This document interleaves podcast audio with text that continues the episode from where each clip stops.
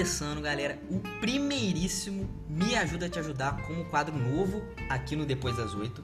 Pra quem não sabe, o Me Ajuda a Te Ajudar, ele já existia aqui no Depois das Oito, né? Como um modelo antigo aí, que era basicamente um mini quadro no meio do DD8 especial, que é agora um quadro extinto aqui no podcast, né? Mas agora, para nós começarmos esse novo quadro com o pé esquerdo, eu preparei uma frase filosófica dita por Aristóteles aí no ano de 2012, para quem não sabe. A dúvida é o princípio da sabedoria.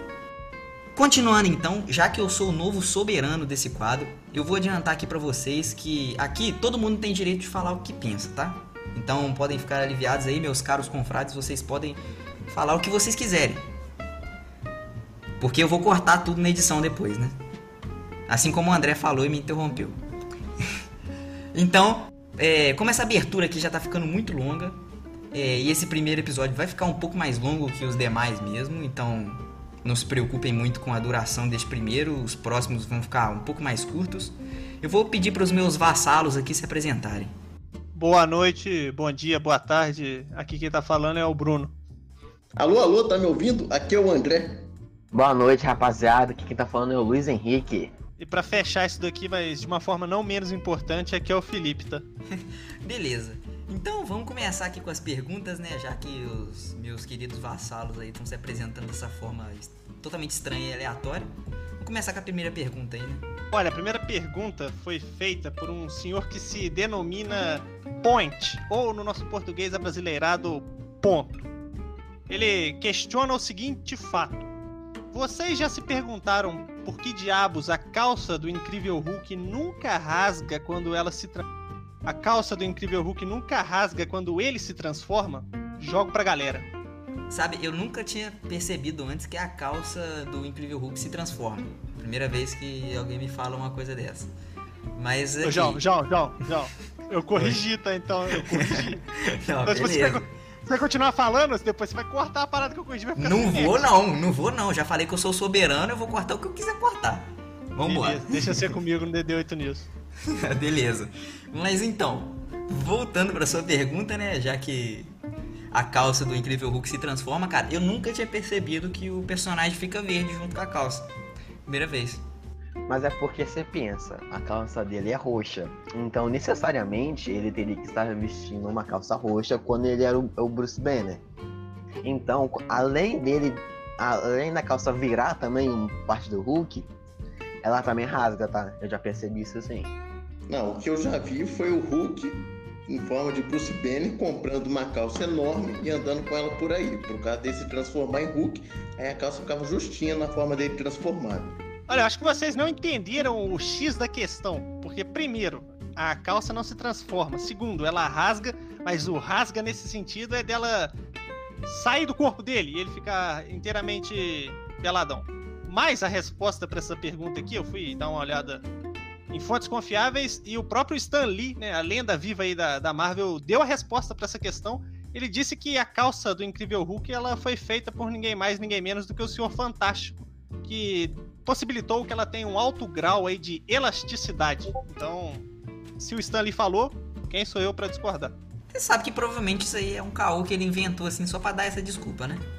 Não, eu sei, pô, mas é o Stanley, cara. Se ele dá um caô, a sua função é acreditar no caô dele.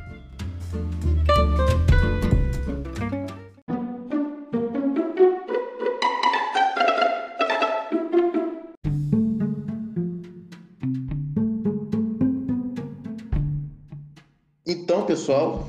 Vou falar aqui a pergunta que eu separei, vinda diretamente do Twitter. A Uva Passa perguntou: Meu Deus, apareceu uma jaguatirica aqui no meu quarto. O que será que a minha prima tá dando para esse gato?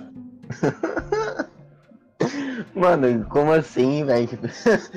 Mano, é pra ser uma pergunta? Isso aí, não sei. Cara, eu nem tenho um gato, eu nem tenho animal em casa. Eu queria ter um gato. Ah. Então tá, né, Luiz? É, eu acho que a resposta para essa pergunta ela é simples e direta. É uma mistura de whiskas sachê com elemento X das meninas superpoderosas. Eu, eu seria um pouco mais objetivo na minha resposta. Eu diria que esse gato ele tá tomando anabolizantes. E, e claro, ele tá tomando os suplementos da Growth. Achei ótimas respostas, vou falar para ela isso depois. Espero que ela tome uma medida cabível em relação a essa situação.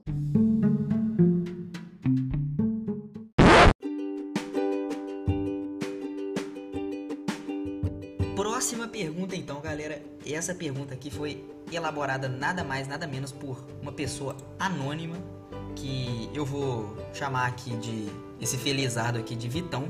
Então, galera, o Vitão pergunta: Na sua opinião, qual é a criatura barra entidade da mitologia grega mais poderosa de todas? E qual a que tem o poder mais legal? Bom, a resposta é muito simples. É, a criatura mais poderosa é Zeus, né? Porque ele é o, o pai da porra toda, tá ligado? E a que tem o poderzinho mais legal é o Poseidon, porque, tipo, ele não é o protagonista da história, mas ele é tipo o rival, tá ligado? Então ele é mais legal por causa disso.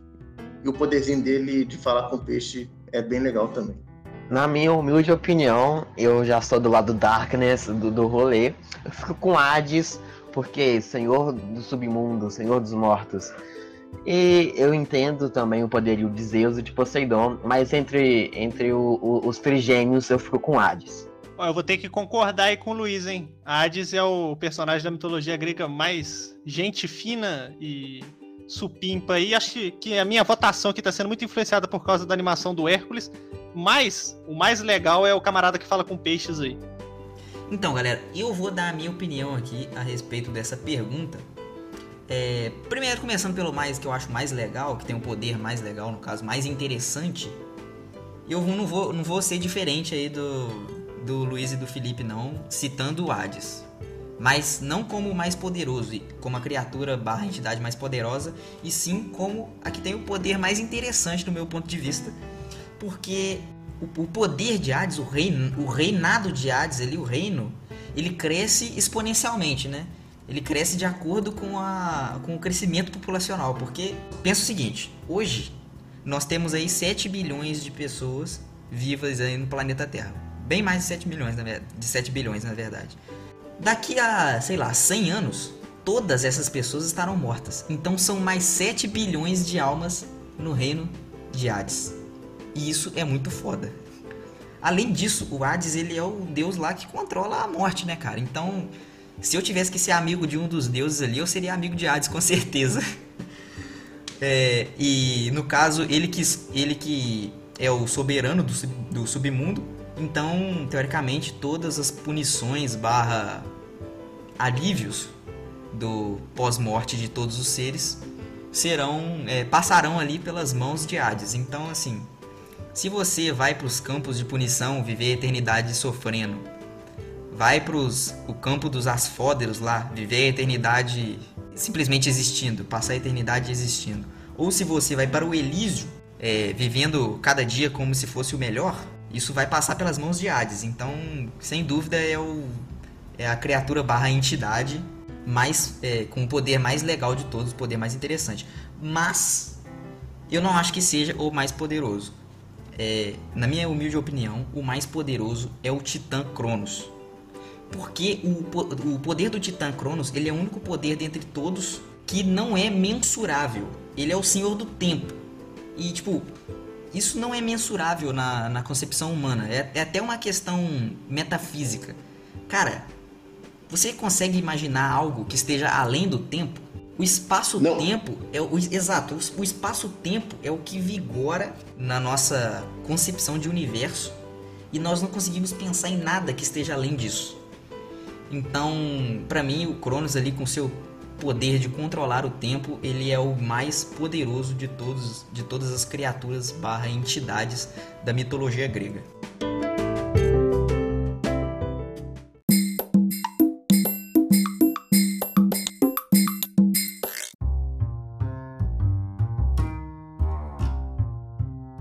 Então, gente, agora nós vamos para a nossa última pergunta do nosso programa. Se vocês tivessem um emprego na ilegalidade, qual seria? Olha, eu acho que em homenagem ao Dia das Crianças, que é quando esse programa tá saindo, eu seria traficante de jujuba. Caraca, que bizarro. Por que, que você escolheu essa merda, velho? Porque Jujuba é muito bom pra ser vendido, tem que ser traficado. Brincadeira, brincadeira, tá? É, Eu, eu seria a agiota. Falando nisso, Márcio, semana que vem eu vou te pagar o que eu tô te devendo. tô brincando também, galera. Não tem nada a ver isso não. Valeu. caraca, galera aqui se revelando. Vou ser bem sincero que se eu tivesse que escolher um emprego na ilegalidade, cara, qualquer emprego seria foda. Só de estar na ilegalidade já significaria que eu não estaria pagando impostos e só isso em si já é foda. É, mas assim, se eu tivesse que escolher apenas um, somente um, assim, eu acho que é complicado, cara. Eu acho que, assim, atualmente traficante de droga que rende mais, né, velho? Mas eu acho que traficar órgãos de- de- deveria ser mais interessante. João Pedro, pra, pra que você vai querer traficar droga ou traficar morro? Ah, tra- traficar morro, olha. Pera aí, Traficar morro. eu buguei, esse aqui vai cortar. Como se É. trafica o morro, Luiz? Ele trafica im- imóveis Não, inteiros. não, eu vou, eu vou falar, eu vou falar, eu vou falar. Mano, pra que, que você quer traficar droga e traficar órgãos se você pode ser o dono do morro, velho? Aí- Aí, você, a sua, sua mente vai ser, vai ser o tráfico, tá ligado? Você é o tráfico. Aí você você não paga é, imposto, você, você rouba os outros, irmão. Irmão, é dono do morro, irmão. Que isso? Ó, ó. É, mas aí você vai morrer depois, né? Alguém vai te matar tentando virar um novo dono do morro. Ele tem um ponto. Mas aí eu vou ter o meu, o meu exército, ué. Ah, você não tá ligado, não? Eu, eu recruto lá as pessoinhas lá, falo, toma aqui, você você me defende, tá ligado? Eu te dou dinheiro, aí eu tenho exército, eu, eu moro num, num quartel, fi. Acabou o jogo, ué. Free win. Vocês estão tendo um pensamento bem marginalizado aí do, do negócio, velho, na moral. João Pedro, se me permite só deixar registrado aqui que o Depois das Oito não, não acha certo esse tipo de pensamento aí dos nossos membros, hein? Pelo amor de Deus. Eu não falei nada. Eu tô brincando, tá, gente? Pelo amor de Deus. Não, não leva isso aqui a sério, não. Isso aqui é só um podcast. Eu também, só tô fazendo piada, gente. Eu não, tô falando sério mesmo.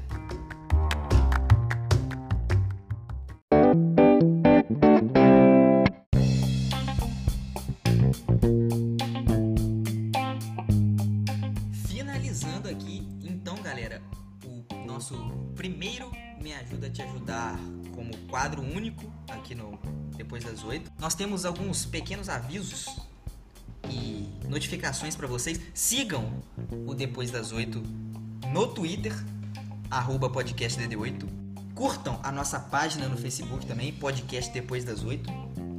E sigam o Depois das Oito no Instagram. Vocês tá- vocês estão vendo como é que agora a gente tem várias redes sociais, né? Divulgação em massa. É, e no, no, no Instagram, no caso, é só podcast Depois das Oito, sendo que os espaçamentos são underline aí. Então você vai achar a gente facilmente com isso.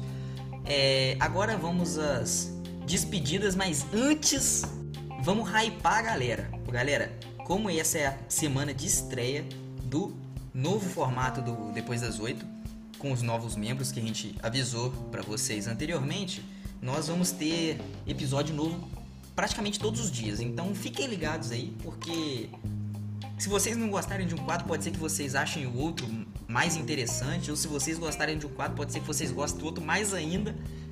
Então fiquem ligados aí no- nas, nas nossas redes sociais que a gente vai estar sempre informando vocês aí do que está acontecendo por detrás dos bastidores e o que, que vai aparecer para vocês também diariamente. Então vamos finalizar aí. Quer falar alguma coisa pro público, André? É isso aí, galera. Um prazer estar aqui com vocês. Vocês estarem me ouvindo aqui. E valeu. Até a próxima. E você, Luiz, você tem alguma coisa para dizer aí pra galera? Eu queria agradecer a oportunidade e a imensa gratidão que eu tenho por estar participando de um, de um programa assim, com os amigos que eu conheço há, há um bom tempo já. E, véi, é, eu vou ter um programa só meu, graças a Deus. Olha, olha que coisa boa, gente. E eu queria mandar um Te amo, Fernanda, só, só pra puxar o saco mesmo. Beijinho, beijinho. Ó, queria falar, queria deixar claro uma coisa aqui, o Luiz toda vez ele começa com essa porcaria de agradecimento. Vai dar a bunda, Luiz, na moral. Agora o Felipe vai finalizar o programa de hoje porque é, no programa, teoricamente agora que vai ser dele, que é o DD8 News que a gente já tinha na temporada passada, ele ficava de negocinho quando eu tinha que finalizar o programa. Agora eu quero ver ele, ele finalizar essa merda no meu programa. Aí, viu? Como cada um vai ter um programa agora, eu fiquei com o mais tradicional, pô. Mas vamos lá. Primeiramente, é, como hoje é dia das crianças, hoje não, mas hoje, hoje, hoje lançamento, queria mandar um abraço aí pro Cirilo, pra Maria Joaquina e pra galera do Carrossel. Forte abraço aí, galerinha do Chiquititas e finalizar com um pensamento aí, ó. Seguinte. Se você tem dois feijões e coloca ele numa bacia com água fervendo, o que você terá depois de duas horas? Um feijão quente e um frio. Não, dois feijões quentes, pô. Você colocou os dois na Não, bacia. porque você falou assim? no singular, você falou coloca ele. Então você colocou só um feijão. Mas eu posso ter falado no singular coloca ele, mas coloca ele, tipo, o meu dedo, não o feijão, porque eu não especifiquei, então. Não, então você vai ter dois feijões frios e um dedo queimado. Pode ser, eu aceito essa resposta, então tá bom. Boa noite aí pra todo mundo.